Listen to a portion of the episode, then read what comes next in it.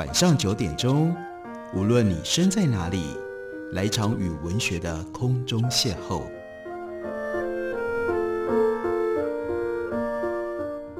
杨照谈书，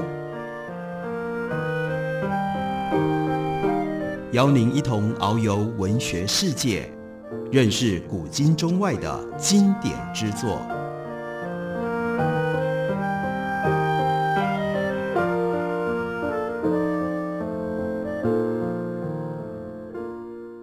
各位听众朋友，大家好，非常欢迎收听杨照谈书。本节目为台北广播电台 FM 九三点一，每个星期一到星期五晚上九点为大家播出。我是杨照。在今天的节目当中，要为大家介绍的这本书书名叫做《制造圣经》，作者是 Bart Ehrman。Bart Ehrman 是在美国非常资深、地位非常高的一位新约圣经的学者。他的这本书有一个基本的用意，那就是没有人不知道圣经，但是很少人。认真的了解圣经是一本什么样的书？那所谓认真了解，一种是信仰的方面，你知不知道在圣经里面关于基督教的信仰到底包含了哪一些内容？不过更进一步的，还有新约圣经的历史成分或者是历史的性质。这本书当然不可能是神写下来的，它是人在历史当中所形成的。那如果是人在历史当中所形成的，它的形成的过程是什么？还有它背后是一些什么样的人呢？如果我们对这些东西都不了解、不认识，我们要如何真正知道圣经到底在讲什么？过去两百年当中，L.M. 告诉我们，在西方有这么多的学者进行这方面的研究，但是很可惜的，好像这些研究的成果。对于大部分会接触到圣经的人，对圣经好奇的人都没有意义，他们都不知道，这个太奇怪了。圣经，新约圣经记录了耶稣基督的故事，但是要从历史上去认识耶稣，寻找历史上的耶稣，真的不是那么简单的一件事。在书里面艾玛就说，几年前我收到一些来自瑞典很特别的电子邮件，我从来没有去过瑞典。而且我也从来不曾认识、接触过这些人，但这些人呢，他们希望知道我是不是认为耶稣从来没有存在过。他说这是一个很奇怪的问题，因为几年前 Ehrman 曾经写过一本书，中文翻译叫做《制造耶稣》，这谈的就是历史上的耶稣。书里面他指出，古代资料能告诉我们的耶稣生平事迹，并且依照我认为我们可以说的描绘了。他说的话以及他所做的事情，他说：“我不只认为历史上的耶稣真实存在，我们还可以提出关于他可信的历史论证。那为什么还是会有人来问说，我是不是认为耶稣不存在呢？”这些电子邮件并不是出于冒犯，试图说服我相信耶稣真的存在。相反的，这些人不止不相信耶稣存在，还听说我这个新约学者支持他们的观点。这个观点。对于美国的读者来说，可能很奇怪。在美国，大部分的人不但认为耶稣存在，而且认为他过去是、现在也还是，也只能是上帝之子。可是，在瑞典、斯堪的纳维亚半岛的某一个角落，大部分人认为耶稣是一个虚构的角色，他并不真的存在，而是一群想要建立新宗教的人去发明出来的。在困惑了几周，不理解为什么有人把我放进到这个阵营当中之后，他发现了混淆的来源。那是二零零六年《Washington Post》华盛顿邮报上关于 Elman 的一篇报道。如果对于这个报道有错误解读，就会造成这样的结果。那个时候出版了《制造耶稣》，华盛顿邮报对 Elman 以及他的著作进行了报道。报社派了一位锐利精明的记者，叫做 Nili Tucker，到 Chapel Hill 跟 Elman 共处了几天，相约在办公室里面谈话。Tucker 又过来看看 Elman 的书房，然后呢，一起吃了几顿饭。Tucker 还曾经到 Elman 大学部的课堂上去听课。根据我们的了解，他撰写并且发表了这篇专访，题目叫做《The Book of Bart》。我在他。Bart 说：“The Book of Bart。”Ehrman 说：“我在他发表出来后读了这篇文章，发现他还算有趣，但是呢，也就差不多忘记了。然而，在 Neely Tucker 的文章里，有一个段落很容易遭到误解，这就是让他会收到瑞典来信的原因。Neely 对于大学部讲授关于新约的大堂课听课，那个时候讲到了约翰福音，并且指出约翰福音是唯一一本明确定义耶稣是上帝的福音书。无疑的，所有的福音书都称呼耶稣为上帝之子。但是对于古代犹太人来说，把一个人称之为上帝之子，不会让这个人变成上帝，只是说这个人和上帝有亲密的关系，是上帝借以在这个世界上实现他意志的人。可是约翰福音跨越了这个界限，在约翰福音当中，耶稣是上帝之道，是一切存有之前的存有，借着他，上帝创造了宇宙，而耶稣基督变成了人，这就是约翰福音刚刚开头的时候的内容。因而到了约翰福音第十章第三十节，就明白地宣称耶稣基督等同于上帝。耶稣基督甚至用上帝的名称称呼他自己，他自己就是上帝。约翰福音是唯一一本对于耶稣用这种崇高的观点来表现的福音书。在课堂解释的时候，Neely Tucker。坐在演讲厅的后排，Elman 就突然想到了当初他还是属于福音派基督徒时候的事情。在进入普林斯顿之前，他念圣经学院，上了一堂基督教护教学的课，也就是运用知识来为信仰辩护。在那一堂课当中，认识了英文的护教士跟学者。当然，大家我们更熟悉的，那就是《纳尼亚》的作者。C.S. Lewis，特别是 C.S. Lewis 关于耶稣必定是上帝的论辩，在 C.S. Lewis 的论证当中，既然耶稣自称为上帝，逻辑上只有三种可能：那么，要么耶稣基督是个骗子，要么他是个疯子，要不然他就是主。C.S. Lewis 的想法是，如果耶稣对自己的宣称是错的，万一他不是上帝，那么他要不就是知道自己不是上帝。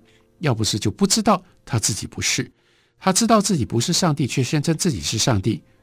By definition，他就是个骗子。如果他不是上帝，却以为自己上帝，By definition，他是疯了，他是疯子。除此之外，唯一的选项就只剩下他对自己的宣称是对的，那他就真的是 Our Lord，他就是上帝，就是主了。C.S. Lewis 他继续论证说，我们有各式各样的理由认为。耶稣基督既不是疯子，也不是骗子，所以无可避免的结论：耶稣基督必定就是他所宣称的耶稣是主，是上帝。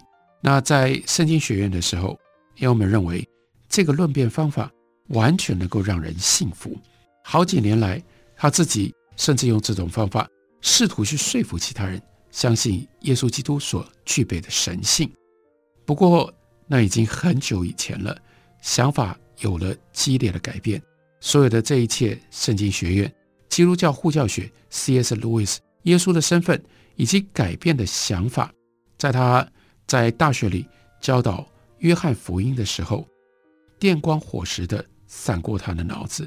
他发现 C.S. Lewis 论证最基本的预设是有瑕疵的，认为耶稣是骗子、疯子或主的论证建立在这样的预设上，那就是。耶稣基督曾经宣称他自己是上帝，他很久以前就相信耶稣基督从来没有这样宣称过，因为一直到最后的一篇福音书《约翰福音》才有耶稣称呼自己为上帝的记录，而这一本《约翰福音》一直以来都比其他的福音书表现出更多更精深的神学辩论，他就领悟了我们最早的各种传统都没有说。耶稣曾经用类似的方式来称呼自己。肯定的，如果耶稣真的生活在加利利跟耶路撒冷，并把自己称呼为上帝，所有的文献都会迫不及待地报道这件事。换个方式说，如果耶稣宣称他就是上帝，马太福音、马可福音、路加福音的作者竟然漏掉了这件事，而没有说，不就太奇怪了吗？这三位作者刚刚好一起都忘掉了提到这件事吗？所以呢，让我们了解到耶稣的神性是约翰福音神学的一部分，而不是耶稣基督自己的教导。这个想法闪进到他的脑海，他就决定在这个时间点上把这件事摊开来说给学生听。特别是他他知道许多学生都参与了学校当中的基督教团体，并且曾经听过耶稣要不是骗子就是疯子，要不然就是主的这一份 C.S. 路易斯的论证。他认为让他们听一下历史学者对比于基督教护教学对这件事情的看法。应该是有用的，所以就在尼利塔克在场的情况底下，解释了 C.S. 路易斯的标准辩护，指出其中的问题，也就是耶稣也许根本没说过自己是上帝。为了证明他的论点，他就提出了论证不应该只有三个选项，而是四个：骗子、疯子、主以及传说。他就选择了这第四个词汇。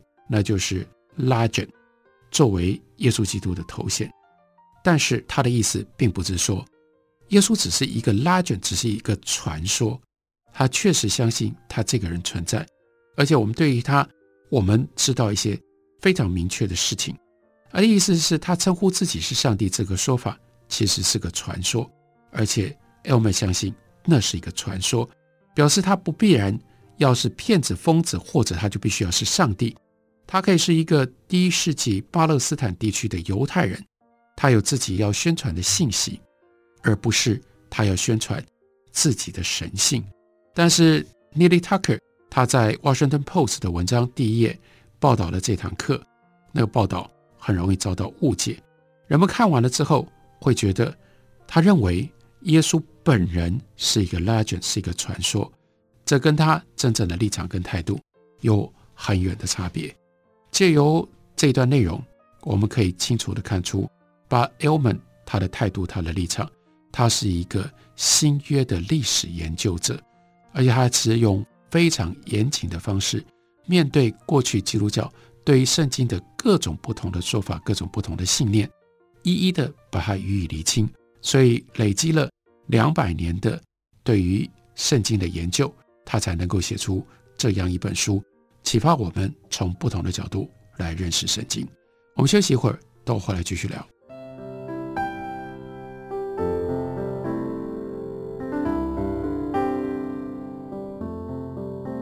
听见台北的声音，拥有颗热情的心，有爱与梦想的电台。台北广我 F N 九三点一，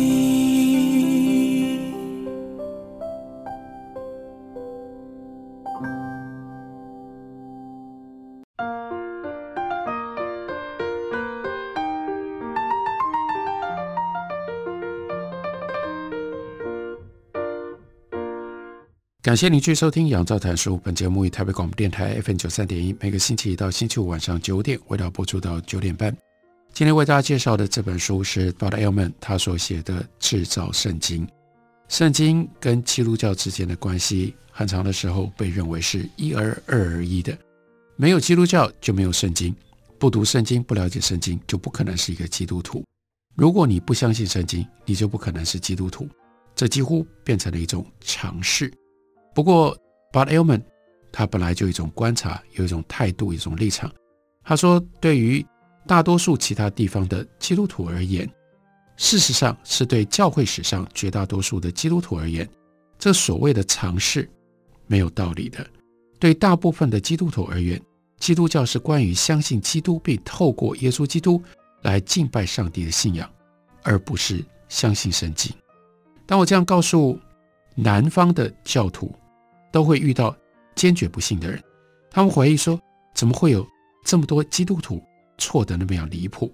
但这是真的，只要看看现在世界各地的教会还在诵读的基督教信经就好了，也就是使徒信经和尼西亚信经的当中，没有任何一句提到圣经。在传统的基督教当中，圣经也从来不是信仰的对象。在美国南方，这是真的，很多人对于圣经的尊崇远大过于阅读圣经。几年前，当他开始问大学部学生他们对圣经的观点，这件事情越来越清楚。每一年都得到相同的回应。上课第一天，面对超过三百名学生，他会问他们说：“有多少人同意圣经是上帝启示的话语？”这件事情，这个说法呢？哇，几乎演讲厅里的每一个人都举起手，然后接着问说：“你们当中有多少人曾经读过一本？”或一本以上的《哈利波特》呢？哇！全部人都举手。接下来说，那在场有谁曾经读完整本的圣经呢？就只剩下空空荡荡的几只手，零零星星散落在教室里。于是 Elman 会笑着跟他们说：“好吧，看看，我没说我认为上帝写了圣经，是你们告诉我，你们认为。”上帝写了圣经，我可以理解为什么你们会想要读 J.K. Rowling 写的书。但如果依照你们刚刚你们认为，上帝写了圣经，写了这样一本书，为什么你们不会去像读哈利波特一样，想要去读一下上帝到底在圣经里面说了什么呢？所以 Elman 用这种夸张的方式来表现，他说：“对我来说，这是宇宙奥秘之一。为什么这么多人？”崇敬、崇拜圣经，认为那是上帝给他指明的启示，却对圣经知道的、了解的这么少呢？在这一整本书里，Elman 都在谈论历史批判法所指出圣经的问题，包括细节上的矛盾、主要观点不同、宣称自己是使徒的作者事实上并不是、重建耶稣生平的时候遇到的种种历史问题等等。这些问题绝对不是 Elman 造出来的，也不是 Elman 一个人发现的，这些是学者谈论了两百年的问题，是大学和神学院的教授早就已经知道，而且教导了很久的问题。这时间长久到甚至比 Elman 的年纪还要更大。这也就是大部分牧师在神学院里面学过的内容。这些问题是任何对严肃的圣经研究稍微有涉猎的人都应该熟悉的问题。可是。街头上的一般人，或者是讲台下的听众，却从来没有听过。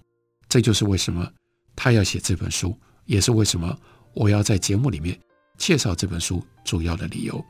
Elman 说：“我整体的论点延伸自我的研究和专业的领域，我得出来的结论是，圣经当然是一部充满了人为痕迹的书籍。那不过更进一步的还有一个论点。”不止圣经是人为的著作，就连发展和持续到我们今天为止的基督教，也是人为的宗教。基督徒所谓他们的宗教信仰是上帝所启示的，其实也是一种神学观点。这个观点，历史学家无从评断，因为历史学家没有办法接触到上帝。历史学家只能接触到什么？发生在这个世界上，发生在我们眼前，或者是发生在某一个人的眼前的事物。他说：“我个人不再相信这样的观点。他过去曾经相信，但如同你可以在这本书最后一章看到的，在这里讨论的历史发现，并不必然导致个人得出不可知的结论。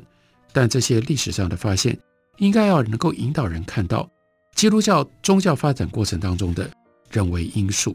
例如说，受苦的弥赛亚是基督宗教信仰的核心。”弥赛亚一词是希腊文“基督”的希伯来文同义词。他说：“我必须跟学生这么说，因为有些学生真的以为 Jesus Christ，Christ 是基督的姓氏，Jesus 是他的 first name，Christ 是他的 last name。那所以呢，Jesus Christ 他就是 Joseph Christ 跟 Maria Christ 他们两个人所生出来的小孩。那。”因为用基督来称呼耶稣变得非常的普遍，渐渐变成了他的名字。但是这不对的，在历史上，Jesus Christ 它的原始意义是作为弥赛亚的耶稣，只有耶稣的这一部分是他的名字。Christ 或者是弥赛亚是他的头衔或他的尊号。称呼耶稣为弥赛亚，对于很多基督徒来说如此正常，而且如此明确。他无法了解为什么犹太人不接受耶稣基督是基督，是弥赛亚。基督教的传统相信，犹太圣经的先知总是而且一再的预言弥赛亚的来临，他来了会做什么，会是什么样子，以及会经历些什么事。而耶稣满足了所有的预言，先知预言他会从处女身上生下来，耶稣就是如此。他会出生在伯利恒，耶稣是如此；他会是一位伟大的医生，耶稣如此；他会骑着驴子进入耶路撒冷，耶稣如此；他会被自己人拒绝，耶稣如此；他会受到恐怖的处决而死，耶稣被钉了十字架，而且他会在死后复活，耶稣也是如此。所以，对于基督徒来说，旧约先知的预言都应验在耶稣身上，那耶稣当然就是基督。耶稣就是弥赛亚，所以基督徒搞不懂，你们这些犹太人，你们怎么了？为什么你们就是不愿意相信呢？为什么他们会对这些证据视而不见呢？为什么他们不相信？因为他们就是固执吗？他们脑袋太僵化？他们不会读经吗？他们通通都是笨蛋吗？为什么绝大多数的犹太人都拒绝接受耶稣就是预言中的那一位弥赛亚呢？答案其实很简单。在犹太的传统当中，耶稣出现之前，没有任何人期待会迎接一个受苦的弥赛亚。圣经不是一直提到受苦的弥赛亚吗？事实上并非如此。打从一开始，基督徒就不断引用旧约的经文作为未来受苦弥赛亚的预言。这些经文，比如说以赛亚书第五十三章，或者是诗篇第二十二章，都提到某一位承受恐怖痛苦的人。有时候明确是为了其他人的罪而受苦，基督徒宣称这些是明确说明弥赛亚会如何的经文。然而，那些不相信耶稣的犹太人会有非常不一样的回应，也就是这些章节里并没有提到弥赛亚。你可以自己检查看看，就去读以赛亚书、读诗篇，弥赛亚这个词从来没有出现过。在犹太的传统当中，这些经文提到的并不是弥赛亚，而是其他人，甚至是复数的那些人。就我们所知，在基督教之前，没有任何犹太人期待过一个替众人受苦、为众人赎罪，并且从死亡里复活的弥赛亚。那么，在犹太教里，弥赛亚应该长什么样子？我们根据耶稣同时代的犹太文献，我们知道。对弥赛亚，人们有各式各样的期待，但没有一种是像耶稣这样的。弥赛亚一词字面上的意思是受膏者，他在旧约里被用在不同的人身上。比方说，有些是祭师，有些是国王。人们在仪式里面用油膏抹他们的头，象征上帝对他们特别的眷爱，也表示上帝将他们拣选出来执行任务。传统犹太人对弥赛亚的概念，得自于古代以色列对国王的概念。根据古代以色列的传统，上帝向大卫王应许，以色列的王座上永远都会有他的后代。所以，为什么宣称耶稣是大卫的家族的后裔这么样的重要？然而，历史的变化给这个承诺带来了不确定性。大卫王朝统治了四百多年的犹太王国。在公元前五八六年，被巴比伦给摧毁了。从此之后，上帝的承诺被打断了，就再也没有大卫王朝的国王坐在王座上。